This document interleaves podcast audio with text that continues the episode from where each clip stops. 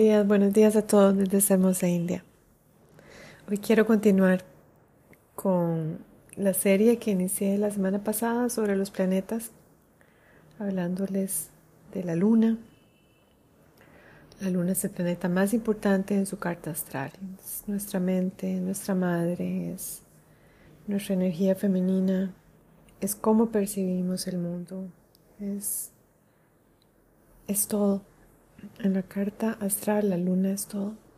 Y como les contaba la vez pasada, una luna afligida es una persona que es muy dura consigo misma, que se juzga continuamente, que juzga a los demás, criticona, negativa. Eso es una luna. Eh, afligida, agitada, sin, sin soma. Soma es es alimento espiritual que se refleja en nuestra mente. Y como decía, estos son karmas pasados. Esta, esta persona tuvo que haber hecho algo en vidas pasadas para nacer con esa luna. Y si vemos nuestra carta, bueno, todos vamos a tener los planetas, eh, digamos que crueles se le llama, crura, Saturno, a Marte, a Rahu y a Ketu. En algún lugar los tenemos en nuestra carta. Pero especialmente si tenemos la luna, que es, que es tan vulnerable, tan sensible, cerca de uno de estos planetas definitivamente que, que nos va a afectar, nos va a afectar la forma en que vemos la vida. Nos va a afectar, por supuesto, nuestras relaciones, porque las relaciones son como una magnificación de, de nuestra propia perspectiva, de nuestros propios temas internos y en las relaciones todo sale. Entonces si la luna está muriendo, dormida, si está incómoda, todo eso va a salir en la relación. Así que hoy quiero que hablemos sobre formas para sanar esta luna. Digamos que el caso que les conté la vez pasada es, el caso más, más difícil que yo he visto en todos mis estudios. Es, es muy fuerte, muy fuerte. Este, este ser definitivamente que, que tiene unos temas muy, muy gruesos en esta vida, pero la mayoría de nosotros no, no tenemos la luna afligida por tres planetas, cuatro como esta persona. Tal vez la luna está en un signo difícil, tal vez la luna está en compañía de uno de ellos, pero solo de uno. si, si el caso no es tan drástico como el que les comenté, hay remedios, hay remedios para que nuestra luna esté más contenta, para que esté más, más en su sattva. Hay tres energías en, el mundo material. El tamas, que es la energía pesada, la energía del rechazo. Vean que esta persona probablemente fue rechazada por su madre. No solo en esta vida, sino en vidas pasadas. El rajas, el rajas es la energía de la, de la necesidad es una persona que es needy, es una persona que es, que se le siente, ¿verdad? Que, que, está como una ventosa ahí a chupar la energía a los demás. Entonces imagínense lo que pasa con sus parejas, inmediatamente salen corriendo, porque a uno no le gusta estar con ninguna persona que sea un vampiro energético. Eh, si esta luna estuviera más sádvica, y sádvica puede ser en la aceptación de su herida. Vean qué lindo. Uno puede ver su carta y decir, bueno, esta es la carta que me tocó por mis acciones pasadas, voy a tomar responsabilidad. Entonces voy a dejar de atacar a otras personas, voy a dejar de criticar, voy a dejar de ser mala persona, eh, voy a dejar de comportarme así. Entonces ya esa luna va a empezar a regenerarse. Pero como les digo, es muy difícil porque es, es una luna maleada, ya es una luna contaminada. Entonces esta persona no puede ver más allá de su negatividad. Pensemos que, que esta luna es nuestra madre, entonces tenemos que, que recordar los años más tiernos en compañía de nuestra madre. Esta luna nos está diciendo cómo nos trataron cómo es nuestra madre o cómo era y nos va a dar muchísima información. Ya les conté que en este momento de mi, de mi vida, este año sabático, lo estoy dedicando a mis estudios y a, a mis viajes y por supuesto a mi práctica personal. No voy a estar enseñando eh, formalmente este año, pero sí voy a estar eh, dedicada a mis estudios y les agradezco mucho a todos los que me han escrito interesados en sus cartas. Me encantaría poder ayudarles. Eh, así que escríbanme, mándenme un mensajito a mi Instagram o por Facebook, donde quieran. Y nos ponemos de acuerdo para que puedan entender mejor su luna. Esto es una información tan importante para cualquier buscador espiritual. Eh, si no, uno está como a ciegas.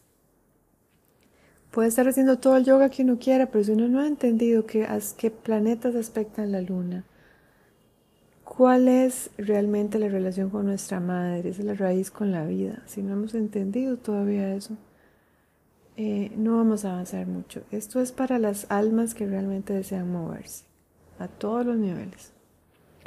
Y es muy fácil ir donde un astrólogo que le diga a uno todas las cosas lindas. Eh, en realidad eso no sirve. Igual que en la práctica del yoga necesitamos alguien que nos apunte a los lugares ciegos. Como les decía, una luna en cero grados es una luna cerrada, es una mente cerradísima, es una mente que además puede ser muy eh, orgullosa, una, una una luna, por ejemplo, en compañía de Júpiter, en cero grados, es una luna que ella se cree la maestra. Es una luna que puede ser muy, muy terca. Esto es una, digamos que degeneración de la luna. Otro ejemplo es una luna avergonzada. En el caso de que la luna esté afectada por los nodos lunares, por Rahu y tenemos una luna que Incluso podría ser manifestación de que fuimos producto de una violación o de una relación violenta. Qué fuerte. La luna puede estar agitada, que significa que está en compañía del sol. Es una luna que, uff, que se está quemando, o también la luna puede estar oscura. Puede que nacimos en la luna nueva. Y esto tiene muchísimo efecto en nuestra mente. he conocido personas que han nacido en luna nueva, miren qué interesante, sí. Es excelente para la práctica espiritual, pero necesita remedios. Por otro lado, tenemos, perdón, a la luna que está en compañía de Saturno, ya sea en un signo de Saturno, en Capricornio o en Acuario, o en compañía, en conjunción con Saturno. Esta es una luna que, uff, una madre muy estricta, una madre muy dura, con ella misma y por lo tanto con nosotros. Esta luna necesita agua. Por otro lado, una luna dormida, una luna débil en escorpión. Es una luna que necesita amor. Y finalmente una luna, como les dije, en los últimos grados o en los primeros grados, cero grados, es una luna que está muerta. Y es como les dije, una, una luna difícil porque hay una careta y atrás está esta luna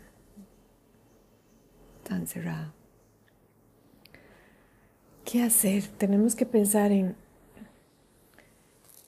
en la deidad que simboliza la luna, que es Gauri. Gauri es, es la madre, en su pureza es, es la consorte de Shiva y es la primera estudiante de Shiva. Y cuentan que cuando ella empezó su tapacia era completamente negra y cuando terminó su color había cambiado al blanco más hermoso, más puro.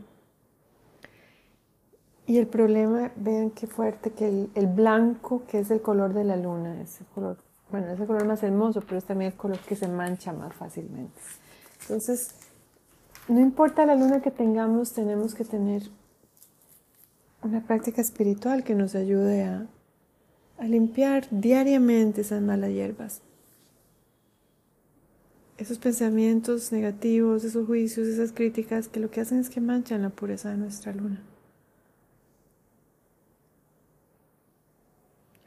Cuando la luna está nueva, por ejemplo, es mejor no, no hacer muchas cosas. Es importante, por ejemplo, en la práctica de la Ashtanga nosotros no practicamos ni la luna llena ni la luna nueva. Son días para ir hacia adentro, no son días para empezar un proyecto, no son días para hacer una fiesta. Miren qué lindo porque en la astrología védica hay, días y hay horas para hacer las cosas.